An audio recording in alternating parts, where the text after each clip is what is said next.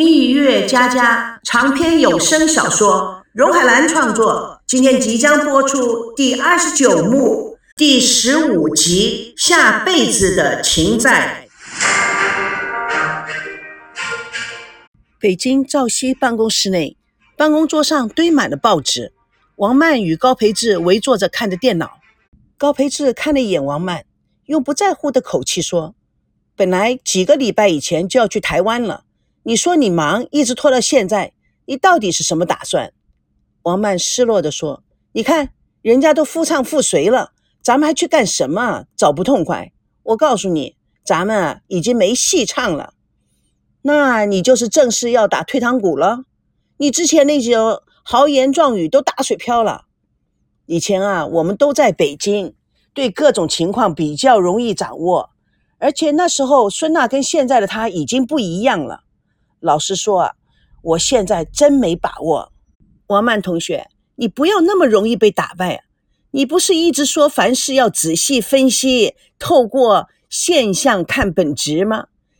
说的容易，你现在对他们了解有多少？那时候孙娜一直都以为他是失败者，现在呢，他应该算是成功人士了。哼。你跟他应该算是发小了吧？你怎么这么不了解他？孙娜本身就是永远不知道他自己有多高的一个人，就是再成功，他也会认为他自己是失败者。孙娜就是孙娜，她永远不会变的。所以呀，我们才要去看看现在的他和赵熙到底是什么情况。王麦心里盘算着，他注意地看着高培志的眼睛。我不相信他俩只是单纯的一个幕前一个幕后的工作关系。哼，假如他们现在不是这种单纯的工作关系，为什么最近花边新闻少了那么多？同时啊，那个赵维康根本都不是省油的灯。哼，这个你就不了解了。男人呐，最懂男人想什么。他故作鬼鬼祟祟状，拿出了报纸丢在桌上。王曼故作不在乎，他瞄了瞄。高培志用力的点了点画面，这张照片呢，不是赵熙，你仔细看一下。王曼拿着报纸看了，笑了起来。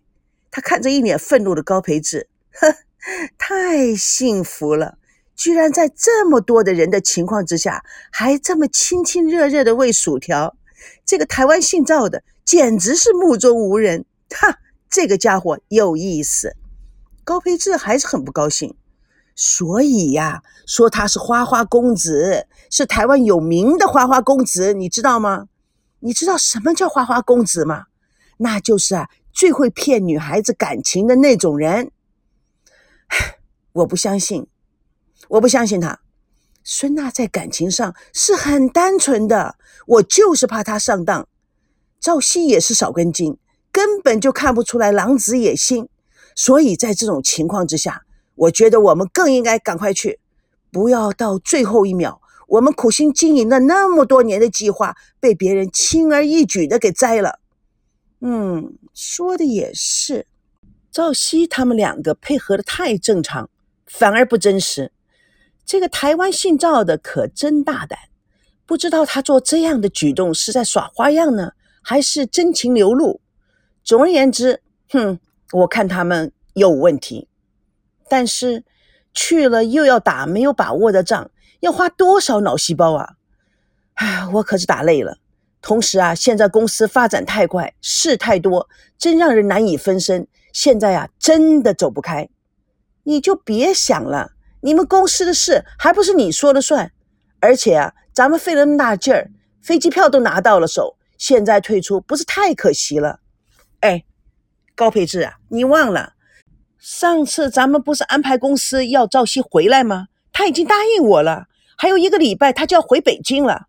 是啊，那时候啊，想要赵熙和孙娜他们一块回来的，但是现在只有赵熙一个人回来。哎，满足了你的愿望，那我的呢？让赵熙先回来再说啊，也许可以知道现在的情况。王曼，我说你这个人呐，有时候真是不地道。昨天孙娜打完了你的电话以后，她也打电话给我，叫我催促你一下，不要叫赵熙一个人回北京，要我告诉你安排请那些美国人到台湾签约。你怎么到现在还没有透露这个消息啊？王曼看了他一眼，哼，这是我们公司的事，要跟你商量嘛？你不要忘了，这个破虎归山之计是我想出来的，只是没想到孙娜还舍得放赵鑫一个人回来。你在说什么？孙娜才不舍得呢，所以才打电话给我们，叫我带美国人去台湾。其实啊，我们再想想，那个赵维康和他那个活宝妹妹都不是省油的灯，所以啊，还不如我们将计就计去台湾，给他们了乱上添乱。加上一把火，就不信他俩不散。你知道，就凭咱们两个二一天作五的智慧与决心，使劲的搅和搅和。同时啊，这一次啊，我们还有两个可以动用的本地棋子，我就不信搅不黄。王曼沉思：“你真的这么有把握？让我再想想，公司的事情怎么解决？”哎。你你不是训练出四大金刚吗？个个身怀绝技，你只要远处发力就行了。嘿，你知道啊，在网上对你及你训练出来这四个人的故事啊，已经变成经典了。甚至啊，他们演讲的时候都会说到你们五个人。你还是厉害呀，王曼。有时候真的不能不佩服你。所以啊，赵熙才那么轻轻松松的在台湾做什么栏目。他需要做那个栏目吗？栏目跟他有什么关系？唉，你为赵熙下的功夫，没有其他的人可以做得到的。王曼叹口气：“是啊，我妈从小就说我是在哪里哪里都会开花结果。为赵熙做了这么多的事，他每一次打电话过来，都是跟我只谈公事，讲的全是公事。你说让人寒心不寒心啊？唉。”上辈子欠他的，这是情债。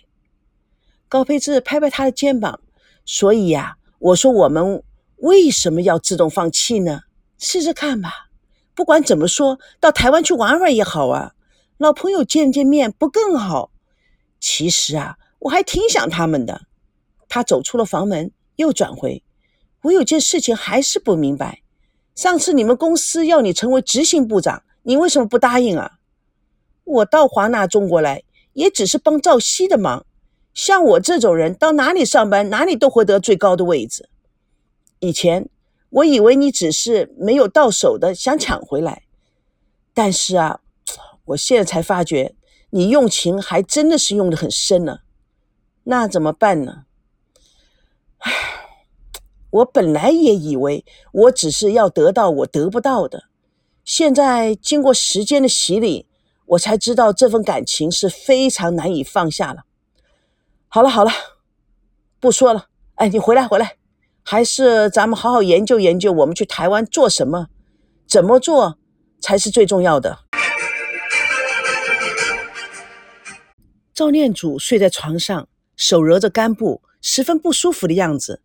他看了看桌上的手机，下决心的戴上了老花眼镜，从本子上翻到赵维康的电话。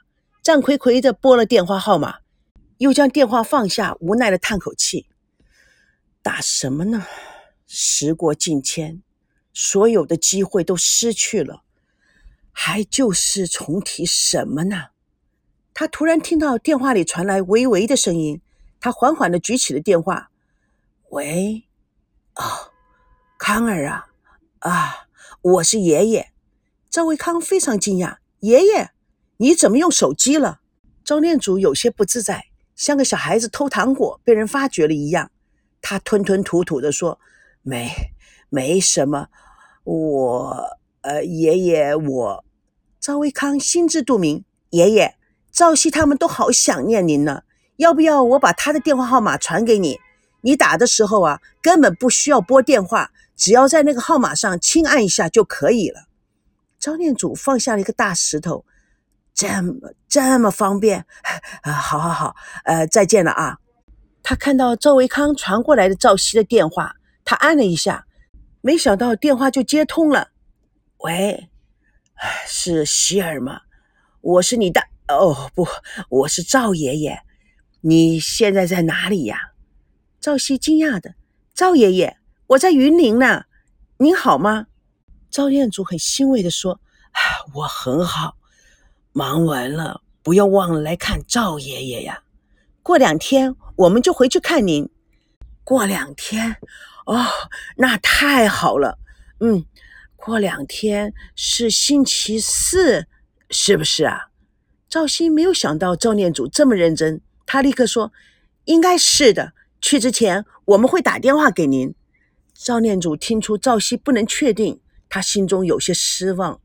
好，好，不要忘了赵爷爷啊！啊，好，好，好，好，再见。赵念祖挂了电话，老泪纵横。唉，孩子，大爷爷想你。吴金妹拿着一盘食物站在门口，她有一种特殊的感觉，又回忆了那一天赵念祖的失态。